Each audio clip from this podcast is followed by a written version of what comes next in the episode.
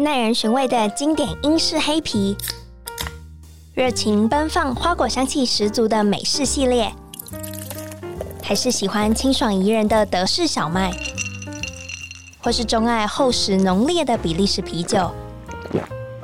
欢迎收听《深饮啤酒》，陪你探索来自世界的精酿啤酒，让我们一起从微醺中学习吧！Cheers！Cheers！Hello，大家好，我是 Claire，欢迎收听声饮啤酒。记得订阅声饮啤酒的节目哦。在听完第二集，卡米罗为我们讲解什么是精酿啤酒后，对于啤酒的世界，大家是不是又更好奇了一点？其实常常自己去酒吧，然后喝各类型的啤酒，然后也认识了非常多的啤酒爱好者，或是侍酒师啊、服务人员等等等。然后我就会对于那些知识含量超高的人非常向往。自己也非常希望有一天能成为这样非常懂啤酒的人。那今天这集一样邀请到 Gamilo 来为我们讲解世界上最常见的德式啤酒。那我们欢迎 Gamilo。大家好，那我是 Gamilo。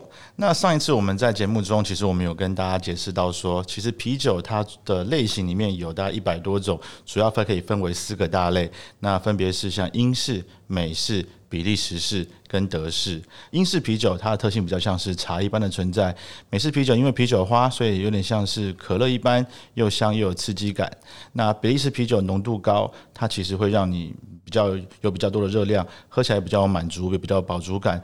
那其实德式啤酒呢，我们会常常把它形容为是一种水一般的存在。那为什么是水一般的存在呢？那其实我们就要回到德国人或是日耳曼地区的人，他们是怎么喝啤酒？那其实这个喝啤酒的人对德国来讲，第一个它非常重要。你有没有看过一个国家的人从早上、中午到晚上，只要休息时间就离不开啤酒？我知道，我知道，就是德国人，他们从早上起床，或是去中午去公园散步，然后到傍晚回到家，或是回家之前在酒吧里面小酌，或啊，或者是大喝。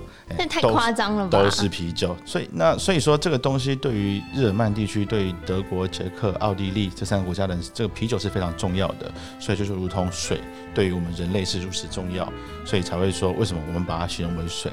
那第二个我们把它形容为水的原因呢，其实是德国啤酒它跟比利时啊、它跟英式、跟美式啤酒在做比较的时候，其实它的风味上面它是比较清爽轻盈。那第二个它的酒精浓度。也是相对比较低，而且它可以用很大的杯子喝。我们一般看到像我们这看到美式一般啤酒的话，其实他们的 size 都大概三百三十 ml 到三百五十 ml，就是我们一般小小瓶小很小瓶的那种台啤或是海尼根的瓶子的大小。但是在德国其实最常见的是五百 ml，那五百 ml 在德国呢是小瓶 小瓶小杯的概念。那一般来讲的话，五百 ml 就是配五百 ml 的杯子。那其实，在德国，它有常常可以看到更大的杯子，包含像是一公升、两公升，甚至是五公升的杯子。那不知道大家几年前有没看过一部电影，叫做《白日梦冒险王》，主角班史提勒他在呃格陵兰的一个小酒馆里面喝啤酒，遇到他的直升机的驾驶员。你、有没有看到他喝的是他喝的什么样的 size？一个很大很大的 beer foot，所以我们叫的啤酒脚杯，或者我们叫靴子杯。那那个 size 就是他喝的就是一个大靴子，是一个一公升的大靴子。可是你看到他旁边那个驾驶员，我估计他可能喝的是两公升到三公升的大靴子，那就是德国人平常在喝啤酒的量就是这么惊人。可是这样子他们都不会醉吗？喝了那么多？嗯，不能说不会醉啦，但就是说他们的酒量天生还是比较好。那因为我们亚洲人在呃身体里面，我们比较缺。有时候会比较容易缺乏去转换酒精的一些酵素，所以其实欧洲人来讲的话，他们喝酒比较呃，真的会真的会比我们亚洲人来的比较会喝酒。那这是第一个，第二个是他们从小到大都在喝。像我有个酿酒师的朋友，他就很自豪的跟我讲说，他儿子在餐厅里面都是跟他说：“爸爸，我要喝无酒精的啤酒。” 这个德国小孩就在餐厅里面都要要无酒精的啤酒来喝，所以他们其实从小就有养成了喝啤酒的文化。所以你说他们酒量能够不差吗？也是啊，所以普遍来说，应该是说所有的德国啤酒的酒精浓度都是很低的，是吗？其实德国啤酒在最主要的种类上，或是你一般你去德国，或是你在台湾一般能够拿到的德国啤酒浓度，大概都介于五 percent 到六 percent 之间。当然，因为德国啤酒它的种类有很多种，其实它有蛮多是六七 percent 甚至是十几 percent 的存在，但是在德国是一个非常非主流的类型。那德国啤酒其实它有一个很有趣的地方是说，就像是德国的工艺一样，德国人他是一个非常有原则、做事情非常一板一眼、非常有规则的一个民族性。嗯，上次节目中我们可能提到像比利时啊、美国啊、英式啤酒啊，他们就属于一个相对都比较比较浪漫的存在。像以比利时啤酒为例好了，比利时啤酒可能同一个类型，它可能就有很多不同的味道。但在德国来讲，你今天只要味道不一样了，或是哪一个原物料稍微改变一点点了，它就是一个全新的类型。所以在德喝德国啤酒的时候，你只要你比较不会遇到什么 surprise。像我们在喝比利时啤酒的时候，比如说我喝一个 Belgian 的 Triple 比利时的三倍啤酒，那你常常肯定可能喝到酸的，你可能喝到甜的，你喝到苦的。或是你想不到的味道。在喝德国啤酒的时候呢，你今天假设你喝一个 Hefeweizen，我们叫它酵母小麦这个啤酒类型的话，你喝到了永远都是大概这个味道，不会有太多的 surprise 出现。所以我我选了深色的啤酒跟浅色的啤酒，其实我喝起来也是差不多的。嗯，其实以德国的概念来讲的话，你今天今天只要颜色变了，它就一定又是下一个不同的类型。所以你今天选了一个，假设我今天选的是一个呃德式的慕尼黑淡色拉格，慕尼黑 Helles，那它的颜色永远是轻盈的，喝起来永远是麦芽香大于酒花的风味。那如果今天我选的一个是一，比如说德式的 Bock 伯克，那它永远都是颜色偏深、浓度偏高的感觉。那他们到底是遵循的什么样的原则？德国人的原则，特别是关于啤酒有关的话，那最有名的应该就是我们讲过的1516年的纯酒令，这是很多啤酒爱好者都一定有听过的一个名词。那它翻译成英文就叫做 Purity Law，就是一个纯酿法。那它最早其实是在一五一六年，由德国南边的一个地方叫巴伐利亚王国，那时候叫巴伐利亚公国的的当地所实行的法律。那这个法律呢，其实非常有趣。那它当初出来的时候呢，它其实是规定了啤酒它只能够使用水、麦芽跟啤酒花这三个原物料。当做啤酒的原料，那你会发现说，哎、欸，那少了一个很重要的东西，酵母怎么跑到哪里去了？对啊，没有酵母怎么发酵酒呢？那其实是当时的中世纪的人们，他们其实并不知道酵母的存在，因为当时没有显微镜嘛。他们在酿酒的时候，记不记得我们讲过魔法棒的故事？一根魔法棒拿起来在麦子里面搅一搅，酒就开始发酵。他只知道有魔法，可是不知道那魔法怎么来的。那一五一六年的背景是这个样子的。那巴伐利亚公国为什么要提出这个纯酒令呢？OK，那就要回到一下欧洲的历史。那早期在日耳曼地区呢，其实比较发达是北德，它其实就包含了波罗的海沿岸的国家。其实早期跟现在不一样，是德国的北方比南方来的进步跟发达，因为主要的文化其实在南边的话，就是因为地形的关系，文化跟经济不容易传进去。所以其实，在日耳曼地区，它早期就知道说喝啤酒。因为我在巴伐利亚，我一定想要喝的是从北方来的啤酒。为什么？因为北方的所有东西都比较进步。所以那个时候的巴伐利亚公国，那时候的那边的贵族，其实就想说，那他们要怎么样去解决一些问题？就是说，那北方的啤酒不断的进来，可是我南方我就要想办法去抵制这个东西。我我国内的这个啤酒的工业才有办法发展，所以他们就颁布了纯酒令。那记不记得我们之前在原物料的时候，我们讲到说啤酒花这个东西？有有有。其实，在用啤酒花之前，我们之前讲过，它当时。中世纪的人们还会有很多很多不同的香料去酿酒。这个不同的香料呢，包含了我们现在所知道的迷迭香，包含我们现在所知道的鼠尾草，包括我们现在所知道的可能丁香、豆蔻、肉桂。那在纯酒令里面呢，它其实就是做了一个技术性的改变。那因为当时在北边大家用了很多很多不同的原物料来酿酒，所以南方就直接说：“OK，既然你们用这么多不同原物料，那我就把这些全部禁止掉，我只准大家使用啤酒花。”那就变成说：“诶，那南边的酒自此。”就看跟北边开始有不一样，南北边的酒卖不进来，南边的酒厂就可以开始生存，开始发展起来。那这是纯酒令最一开始的目的，等于是一个贸易保护条款，就是说用订定一个规则，让南边让外国的货物进不来，借以去那个培养自己国内的一些啤酒酿酒业的发展。可是你大家会有一个问题啊，诶，它本来不是南边的法律吗？怎么到时候后来变成德国纯酒令呢？我觉得很很有趣。那其实这就要回到一些比较。比较政治和历史现实上面的问题了。我们知道德国统一是由普鲁士呃王国所主导，在贝斯曼的领导之下统一了整个日耳曼地区嘛，所以巴伐利亚那时候就开始跟贝斯曼他们做一一些斡旋，做一些呃协商的时候，其实他们已经知道了，他们没有办法保住他们的政治利益，应该说他们已经没有办法保住保保住政治权益，所以他们就想一些方法，让他们能够保住他们的商业利益。那其实讲简单讲，就是说。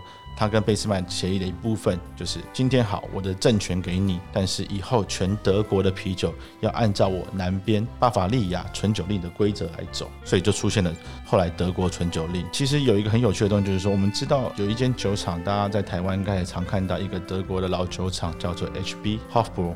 那其实它的全名就叫做慕尼黑皇家酒厂。那所以说我们知道说，其实王室在很大一层面，它就是让能能够从啤酒这边获得额外的利益回来。那其实，在一八七一年德国统一之后呢，他们在一八七二年的时候呢，整个德国开始针对未能符合纯酒令的啤酒加税。因为我们刚刚前面讲到嘛，其实德国的北方呢，还是很习惯去利用各种各样不同的原物料，包含是各种不同的香料，甚至有像比利时一样加糖做二次发酵。那这个东西在纯酒令里面，因为它只能够使用水、麦芽、啤酒花酵母，所以都是被禁止的。这个情况就可以给南部很大的优势，因为北方的老酒厂可能也酿酒酿了三五百年，但是他们突然发现说，今天我酿的原来是一个非法的，是在德国境内不能贩售的东西。那我们刚刚讲到，德国虽然说在一八七二年的时候只有仅仅做加税，但是他在一九零六年的时候就强制执行，就是整个德国境内不能再贩售和酿制不符合纯酒令的啤酒。这么严格？对，这就是德国他们他们做事情他们认真的地方，到时候就变成是这个形式。所以其实以前德国啤酒呢，他们知道说有各种各样不同的。风格到时候慢慢统一，就以南部的风格为主。所以我们现在才知道说，哦，到德国酒厂其实现在最主要分布有百分之七十是集中在南部巴伐利亚境内，剩下只有在百分之三十而已。我有听过一个叫十月啤酒节，它好像是在慕尼黑举办的一个大家一直疯狂喝啤酒的活动。我们知道德国人他们对于品质的要求有一定的坚持啊，特别是在巴伐利亚王国今年他们其实在纯酒令颁布之后，他们紧接着颁布了一个叫做夏天夏季禁酿酒。所以每年它禁止在夏天酿酒，因为夏天我们知道温度比较高，酵母的活性比较大，有时候很难去控制到它发酵的程度。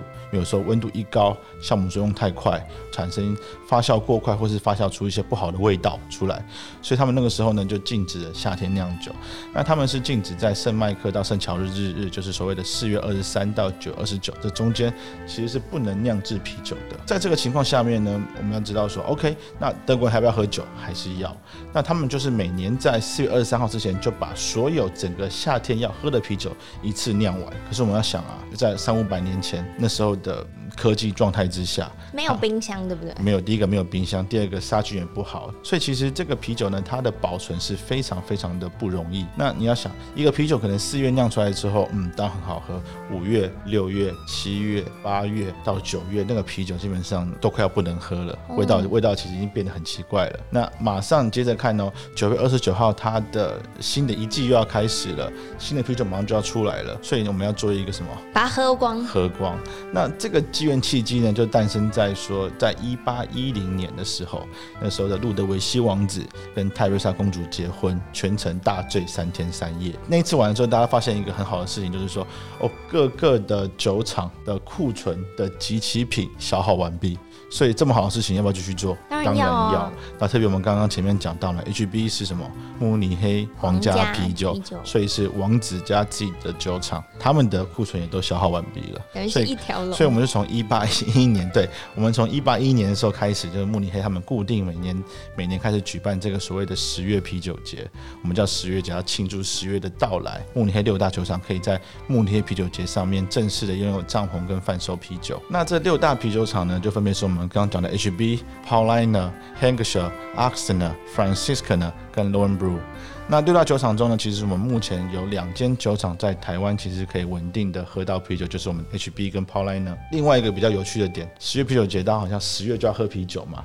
那其实不是，那其实十月啤酒节它每年是在十月的第一个星期天要结束。所以是九月就要开始喝了。理论上九月一定要开始喝，因为它开始为期每年它不一样，大概十到十六天，那都会在十月的第一个星期天结束，哪怕那个星期天刚好是十月一号。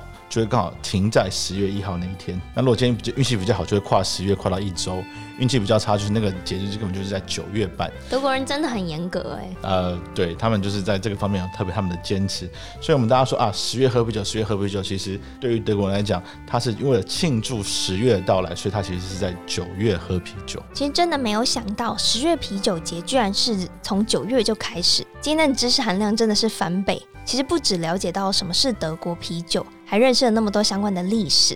那不如这样，我今天也来推荐一款我之前喝到相当惊艳的德式啤酒类型好了，是一款名为 a p p e t e l 的 h o s f a s Beer 统称啤酒。因为我自己本身有学德文的关系，所以 h o s f a s Beer 在德文当中是统称啤酒的意思。